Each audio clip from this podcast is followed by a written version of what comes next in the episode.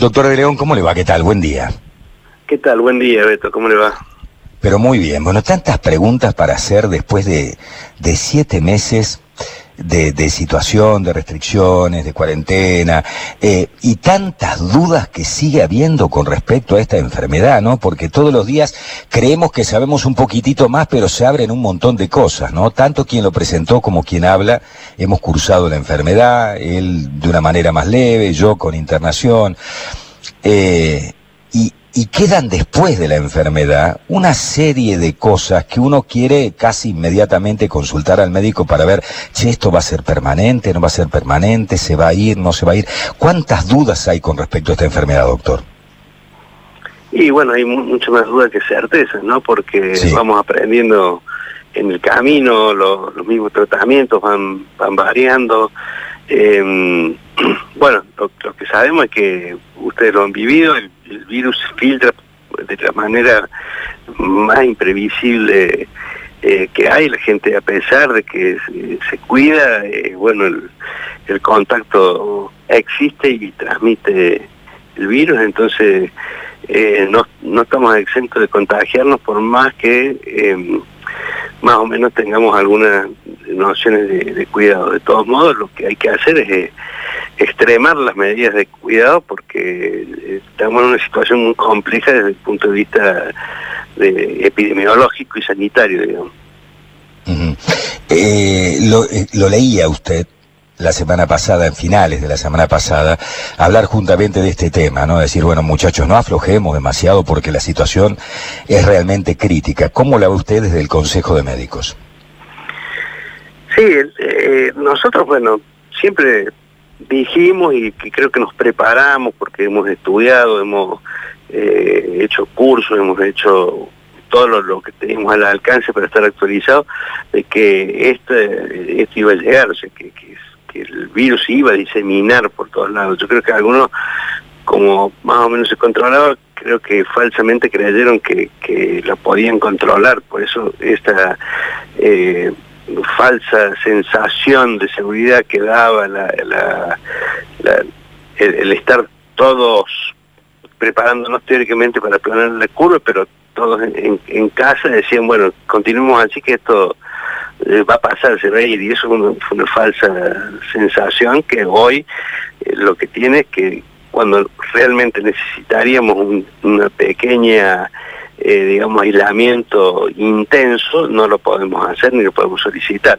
Yo creo que habría que haber sido mucho más flexible antes, cuando ya estaba todo más o menos preparado, después de los primeros 30 días más o menos, si vemos retrospectivamente, eh, mediados de abril era el, país soñado, entonces estar todos guardados en sus casas con un país donde realmente no había mucha circulación, yo creo que fue un error que lo pagamos hoy, porque hoy necesitaríamos eh, restringir la circulación y no se puede. Usted dijo, bueno, eh, el virus se cuela igual, de alguna manera, ¿no? De alguna manera nos contagiemos a pesar de que nos cuidemos. Pero está eh, probado, me parece, a esta altura de los acontecimientos, por lo que leo, inclusive documentos de la Organización Mundial de la Salud, que también nos va cambiando la bocha, también va aprendiendo, ¿no? Yo recuerdo cuando la Organización Mundial de la Salud decía que utilizar barbijo era solamente para los equipos de salud y nosotros desde el sentido común decíamos, pero a ver, si hay gotículas, si yo me tapo la boca y la nariz, esas gotículas no van a ir a otro y si el otro también se pone, no va a venir a mí, nos vamos a cuidar, yo te cuido, me cuido, una, una situación primaria de cuidado, me parece, ¿no? Después lo terminaron admitiendo a esto. Eh, ahora, sigue siendo el principal motivo de contagio, el tema de las gotículas, no el tema de, no conozco a nadie que diga, me contagié con la bolsa del supermercado. Sí, precisamente eh, hay, un, artículo muy reciente que, que, da toda una... Eh, hace toda una simulación de cómo sería el contagio, cómo sería el contagio en aulas, cómo sería el contagio en restaurantes, cómo sería el contagio... Y bueno, los principales contagios son en lugares cerrados, con eh, no uso de, barbijos y, cercanías menores a dos metros y medio. Sigue siendo eh, clásico el, contagio así y, la gente más o menos cuando uno, luego consultorios de, de febril los días sábados a la tarde y cuando uno llega y hace las la preguntas y bueno, se da cuenta que el contacto existió por, eh, puntualmente, ¿no? O sea, la gente casi que, que, que en más de la mitad de los casos refiere hasta qué día se contagió y cómo se contagió, porque sabe dónde tuvo el contacto que lo sí, Absolutamente. Yo sé dónde y cuándo me contagié, claramente. Claro, suele suceder porque dice, uy, tal día yo comí con fulano que después me habló que estaba positivo y yo a los tres días empecé con síntomas y sí, y justo el partido de, de paddle, eh, la,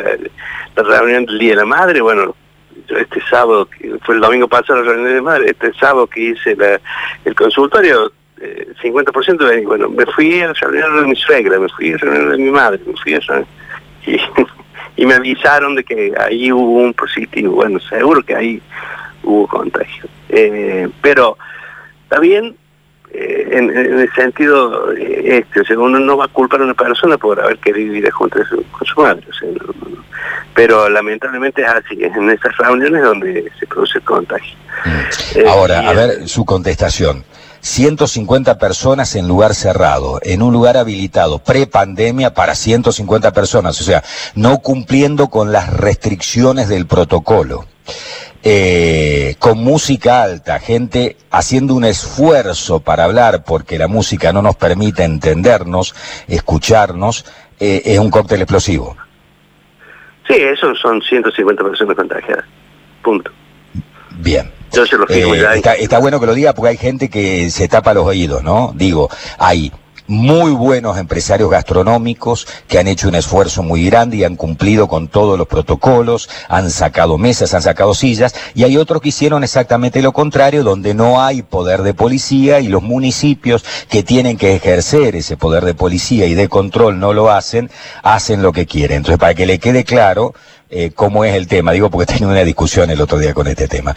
150 personas en un lugar habilitado para 150 personas pre-pandemia, con música alta, a los gritos, si hay un contagiado, son 150 contagiados. Sí, sí, le pongo la firma ya. Todos se van a contagiar. Eh, eso es así y yo, bueno, lo que hay que lamentar es que eh, si la gente joven se quiere contagiar y, y no va después a, a provocar un colapso sanitario, no sé, es un problema que, escapa, digamos, eh, al, control, pero es el problema es que contagia a gente grande, que termina colapsando el sistema, necesitamos camas, necesitamos camas en terapia, y la gente que entra en terapia se muere, se muere en alto porcentaje, y, se mueren los ¿Qué porcentaje de los que caen a terapia con respirador, doctor, fallecen y cuántos se salvan? Eh, depende mucho de, qué tipo de pacientes son, ¿no? Si son jóvenes, si son mayores y qué tipo de patología, eh, digamos, que, tiene... Previa tiene. Claro. Eh, pero si entra el, paciente, generalmente casi todos los que entran en la terapia son pacientes que son de riesgo y es muy alta la tasa de mortalidad en terapia. Es muy alta, sí, más del 50%. Ah, Dios mío. Dios mío, Dios mío, es, tremendo esto. Hay gente que no le cae la ficha. A mí me, preocupa mucho ver tanta gente a la que no, no le cae la ficha. No, no, no, no entienden que esto no es solamente una decisión individual que tenga que ver con las libertades individuales y con los derechos humanos, porque eh, eh, yo dejo de ejercer democrática y republicanamente mi derechos eh, si termino contagiando a terceros que son grupos de riesgo. Es muy complicado, como usted dice. Si supiéramos que no, no van a colapsar luego el sistema desde el punto de vista sanitario, el tema es que después siguen circulando esos pibes que se creen Highlander, ¿no? Ese es el problema. Sí, el problema es que aparte terminan muriendo los profesionales que lo tienen que cuidar. Este fin de semana tenemos que lamentar tres nuevas muertes. Una en Tenfunes, una en Villa María y una acá en, Córdoba. Tres médicos, los tres atendiendo pacientes. No, no estoy hablando de un, médico se contagió en un bar y, por ser factor de riesgo se murió en su casa porque tiene 80 años. Estoy hablando de tres personas que uno era jefe de guardia, el otro atendía a sus pacientes médico de cabecera del PAM y bueno, nada, son colegas, conocidos, amigos que, tenemos que lamentar que los perdemos en esta batalla.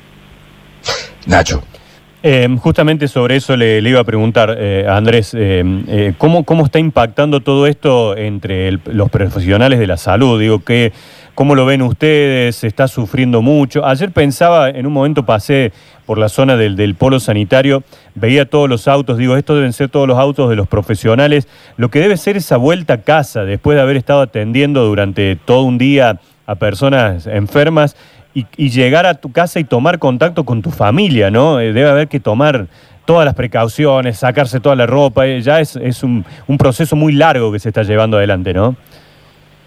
Sí, es, es un, eh, es desgastante por, mm. por el tiempo, por un lado, pero más allá del tiempo que pasó, es, es desgastante el estar, en, yo me imagino y, lo he charlado con, amigos que son en la terapia y, lo que les cuesta porque están, eh, digamos, saturados en, cantidad de, pacientes y, en la complejidad de los pacientes. Y un terapista me decía hace una semana, eh, mira, dice, es la primera vez que yo he tenido digamos, etapas de terapia llena, porque por distintas causas, viste, inviernos, hay neumonía, hay esto y lo otro, por ahí se te satura un poquito la terapia. Pero es la primera vez que tengo en forma permanente la terapia llena y la primera vez que tengo la terapia llena con una sola patología y una sola patología en la cual la mortalidad es altísima. Antes vos tenías un politraumatizado, un diabético descompensado, un hipertenso, un accidente cerebrovascular y un infarto y tres neumonías. Bueno, tenías una patología diversa. Eh, la mayoría más o menos iba a andar bien y los que eran los terminales por ahí se, iban a morir, etcétera, pero bueno, algunos podían sal, pelearle, salvarlo, etcétera. Pero ahora dice, estoy peleando con, contra una sola patología y con diversas comorbilidades que lo hacen imposible y, y, agotador hasta mentalmente, ¿no? Y ni hablemos que después uno sale y la cabeza sigue trabajando, no tenemos tiempo de darle descanso suficiente a, toda esta gente. La licencia sanitaria que tiene que ser que por lo menos durante una semana, diez días, tomen la personal que está en, al frente en salud, no olvídense, todavía le deben vacaciones del año pasado y, ni hablemos de, no sé si van a poder tomar vacaciones este año. No hay gente. Claro. No hay gente. Doctor, la, semana, la semana pasada se anunció esta, este incremento, creo que eh, eran 725 nuevas camas de, terapia, y por ahí nosotros nos preguntamos dónde están, porque no, no había como una información muy, muy concreta. ¿E, ¿Es así? ¿Han, han crecido las camas, la disposición de camas? Eh, no conozco mucho en, la parte pública, sé que en algunos lugares las camas estaban, porque sé de, algunos hospitales donde las camas eh, estaban y no las podían habilitar y sé que estaban haciendo el intento de conseguir recursos humanos y conseguir recursos humanos que volvieran de su de su enfermedad y que volvieran de su periodo de que habían estado en cuarentena por contacto, etcétera.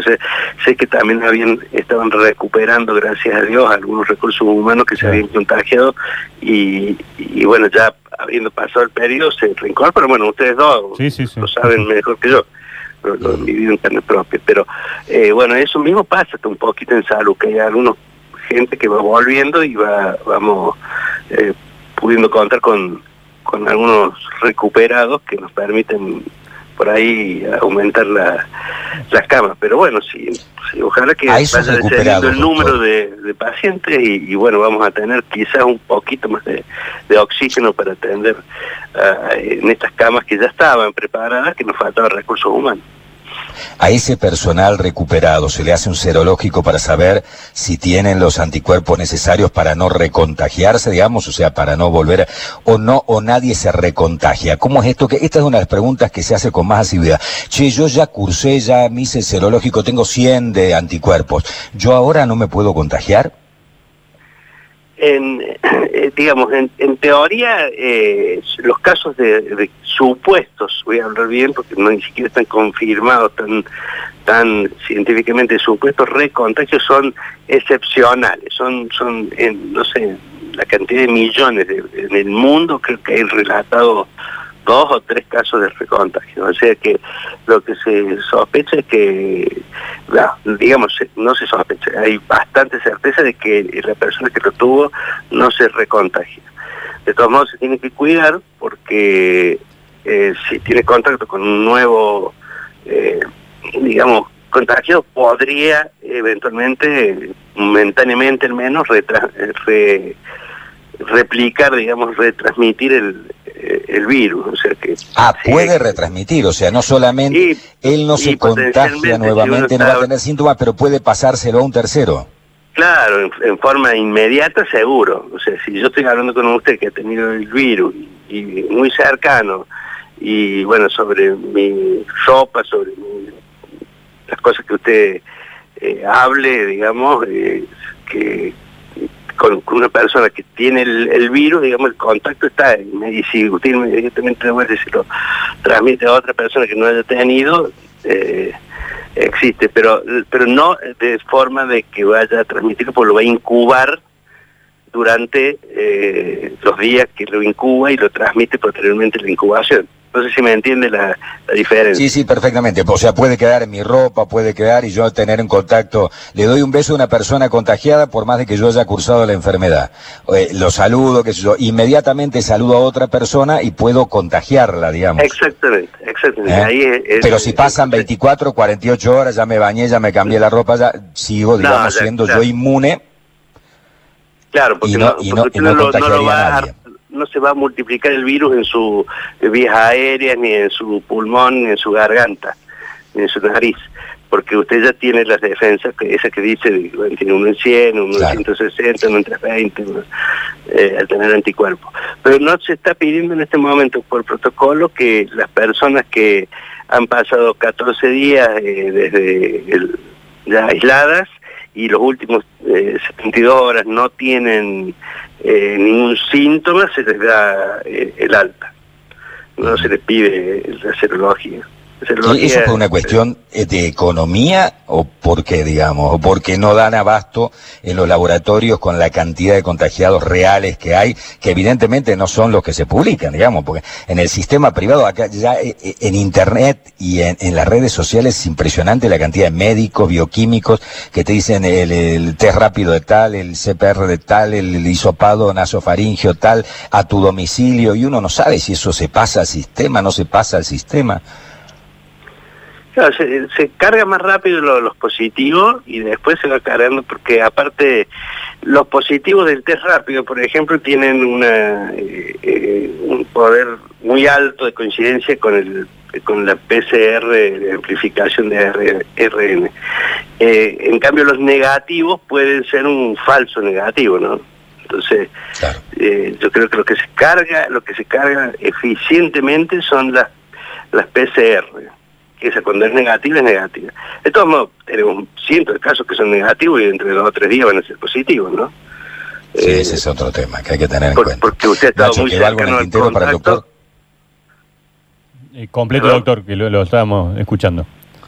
No, que hay cientos de casos donde eh, supóngase que yo estoy en contacto con un eh, contacto con un positivo eh, y el contacto fue muy reciente y yo todavía no desarrollo eh, suficiente cantidad de, virus y me da negativo y en, en tres días empiezo con algún síntoma, me repiten la PCR y se vuelve positiva. Sea que tampoco todos los negativos no es que vayan a ser negativos para, toda la vida, ¿no? Andrés, otra de las preguntas del millón. Esto también está en las redes, está en cada uno de los comentarios, está en cada una de las eh, charlas eh, de la familia chica. Eh, ¿qué hay de cierto al tremendo lobby empresario farmacéutico y que hacen cosas para que algunas eh, terapias que pueden andar muy bien no se puedan hacer o se hagan de manera muy vaga? Por ejemplo, el famoso ibuprofenato, eh, que dicen que todo el mundo hemos, hemos, sacado colegas tuyos, ¿no? Que sé yo, el doctor, recuerdo el doctor Martín Isa, de terapista, jefe de terapia intensiva de la Clínica Regional del Sur en Río Cuarto, que dijo, yo saqué cuando lo entrevistamos 42 pacientes de la terapia poniéndole ibuprofenato en el respirador, o sea, cuando ya estaba en una situación crítica y lo saqué. Digo, por tirar una de otra, está la ivermectina y todas estas cosas que circulan, digamos, ¿cuánto hay de cierto que hay un tremendo lobby de la industria farmacéutica para que esto no prospere? No, yo creo que no, no, hay lobby para que no prospere. Yo creo que, que no están bien hechos los estudios. Así pasó. El ejemplo lo tenemos muy claro. Pasó. Tenemos dos medicamentos que se empezaron a usar casi desde el inicio. Eh, la, una era la hidroxicloroquina y la otra era la, la dexametasona. A lo largo de, todos los estudios que hicieron en Europa, con miles de casos, con Estados Unidos, ahora vamos a tener nuevos estudios con los europeos que tienen rebrotes y todo lo demás, en la dexametasona se mostró que era efectiva y, era efectiva, no quiere decir que vaya a curar a nadie, ¿no? O sea, era evolucionar un poquito mejor lo que tienen dexametasona que lo que no tienen. Eso es la respuesta. Y los, la, hidroxicloroquina se resultó mm, neutra, o sea, nada, o en algunos pequeños estudios un poco peor por los efectos adversos cardíacos que tenía. Con las otras cosas están todas en estudio. No, no hay ningún nada contundente. Eh, y, eh, más allá del respeto al, estimado colega terapista, yo le cuente que tuve un paciente con, yo hago cromatología, que tuvo una, una leucemia linfática crónica y le vi, y, no sé, que, tome remolacha y evolucionó bien, hay cientos de leucemia linfática crónica que no le das nada y andan bien. Eh, eh, no, quiero decir que eso no es la forma que tenemos en medicina de comprobar con el medicamento Está bien, pero en medio de la situación, digamos, de pandemia y de desesperación y de que no hay vacuna y que no hay ningún tratamiento efectivo por el protocolo, a mí me fueron muy claros. Me dijeron, mira, ya estás, ya llegaste tarde para, para eh, la utilización de un recurso finito que es el plasma. Eh, no es recomendable ya a esta altura de la neumonía. Vos sos un paciente relativamente joven, no fumás, no tenés eh, enfermedades de base, vos podés, con el protocolo, que era dexametasona, un cóctel de, de antibióticos y otro antibiótico que es acitromicina vía oral, más eh, una pequeña vacuna que te ponen todos los días para eh, en la que te ponen heparina de bajo peso molecular. ¿Qué es para? Un anticoagulante. Un anticoagulante. De bajo, eso, es un anticoagulante eso, es lo que te ponían. Nosotros creemos que vas a ilusionar eh, favorablemente, pero tenés la posibilidad en el momento 9, 10, en, el, en esos días críticos de que no evolucione favorablemente y termine en terapia con respirador. Porque no hay solución, digamos, ¿no? Sí, lo que le eh, ofrecieron es lo que, lo que se llama es lo que hay. estándar. Es lo que hay, es lo que hay. Si yo había hecho antes, le soy absolutamente sincero, lo he dicho al aire, yo antes, había hecho antes de mi internación, había hecho, eh, alcancé a hacer seis nebulizaciones con ibuprofenato, que yo notaba que me, hacían muy bien. O sea, yo no estaba saturando bien y cuando te hacías, yo estaba en 90 y me hacían la nebulización y saturaba 95. Eh, pero bueno, después tuve que irme igual a la internación porque ya tenía la, lamentablemente la, la neumonía esta bilateral famosa y tremenda, eh, que me parece que es la diferencia de la enfermedad, doctor, ¿no? O sea, una cosa es decir, che, me dio COVID positivo, me duele la cintura, me duele las piernas, estoy cansado, tengo un poco de fiebre, y que la bajo cuando tomo paracetamol, y otra cosa es decir, hice la neumonía bilateral. Ahí me parece que está la gran diferencia, ¿no? Claro, por supuesto, ahí está la gran diferencia. Eh, y si yo tomara su caso como un caso que tuviera que presentar y, digo, mire, yo tuve un paciente, Beto Beltrán, que le hicimos ibuprofeno inhalado y la neumonía avanzó. Entonces dice, bueno, el ibuprofeno no sirve para nada. Y en su caso... O al revés. ya tenía la neumonía y me benefició. Y lo benefició. Bueno, pero eso no lo sabemos. Y la forma en que se está usando no es una forma que nos permita saberlo a corto plazo. Ese es el problema porque la forma en que se usan estos medicamentos, eh, lo que sea, la ivermectina, vitamina D, ibuprofeno, lo que querramos probar, remdesivir, que es un anticuerpo monoclonal, etcétera, es de una forma que estadísticamente después nos permite sacar conclusiones. ¿Cómo es la forma de sacar conclusiones? 100 pacientes que tienen la edad de, de Beto Beltrán, las características de, de comorbilidades, etcétera, le damos ibuprofeno, a 100 pacientes le damos otro antiinflamatorio o no le damos nada, puede ser también una forma de comparar, eh, o le damos un broncodilatador, no sé, se siente bien porque le damos un broncodilatador que se usa para el asma, qué sé yo. Hay tantas formas de, planificar un estudio y después vemos cuántos de esos evolucionaron bien y cuántos evolucionaron mal, y en qué cosas evolucionaron bien en qué cosas evolucionaron mal, y sacamos la conclusión. Entonces, bueno, el uso de la dexametasona, por ejemplo, en muchos casos, el principal eh, argumento que salió es que reducía los, días de, internación y de hospitalización en terapia y de uso de, respiradores, digamos, RM. Eh, y después, obviamente, al reducir esas dos cosas también va a reducir la mortalidad al final. Y el tercer punto fue que redujo un poco la mortalidad. Pero no la eliminó, no sé si me comprende. Sí, sí, sí, sí, totalmente. Sí, todas son terapias. Solución no hay, lamentablemente, para. Son terapias alternativas que se van aplicando para ver cómo andan. Bueno, por eso se llaman compasivas por el momento, ¿no? En medio de una pandemia sin que tengan la autorización definitiva. Eh, no sé si queda algo, Nacho, allí en el estudio, me parece que ha sido muy no, completísimo, sí, sí, ya. Y muy completo lo del doctor. Andrés, le agradecemos muchísimo el contacto telefónico. No sé si usted tiene un mensaje final para la gente. Hay gente, increíblemente, ¿no? A esta altura de los acontecimientos, con tantas decenas de muertes en Córdoba por día y de cientos de muertes en el país, que siguen descreyendo de esto y siguen diciendo, ¿y cuántos se morían de gripe? ¿Cuántos? Yo le dije, mira, te voy a ser absolutamente sincero y te voy a contestar tu pregunta. En el geriátrico donde residía mi madre había 23 abuelos. Hoy hay 11. Todos tuvieron COVID. 11 zafaron. El resto murieron. Gripe hay todos los años y no variaba la cantidad. Lo vacunaban y no variaba la cantidad de muertos en, en, ese geriátrico. Entonces me parece que ahí hay una respuesta clara y concreta, ¿no? Y un antecedente para que adviertan que esto no es una gripe común.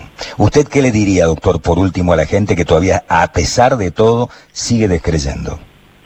No, a los que descreen, la, realidad los ha pasado por allí. O sea, yo a los que descreen les le diría que vayan un día al polo sanitario o a cualquier lado y ojalá que algún periodista los deje venir y filmar lo que es devastador como es que está teniendo hoy. Eso es, eh, eso es la verdad. Y le diría, aparte, eh, no, no, no voy a entrar en ninguna discusión con los que creen de, la realidad, o sea, es la realidad. O aquellos que no se cuidan y a los que no se cuidan, pero es lamentable, pero aparte es eh, hasta estúpido, porque si alguien me dice yo tengo que salir a trabajar, yo lo aplaudo y hasta le digo, bueno, vos sos un héroe más también, porque estás trabajando, porque hay que mover eh, tu economía, que es para que te salves y tu familia, estás salvando tu familia, que te llevas el alimento por ir a trabajar y, estás salvando el país por ir a trabajar también. Pero el que, el que está tomando cerveza del pico en, la vereda con un amigo al lado, bueno, es que son un estúpido. No te puedo decir otra cosa que son un reverendo estúpido, porque no hace falta tomar cerveza del pico con un amigo sentado en la vereda eh, en este momento. Porque ese es un contagio seguro si alguno de los dos lo, lo, lo ha tenido. ¿no? Andrés, te agradecemos muchísimo el contacto telefónico. Muchas gracias. ¿eh? Bueno, muchas gracias a ustedes. Hasta luego, un gusto. Andrés de León.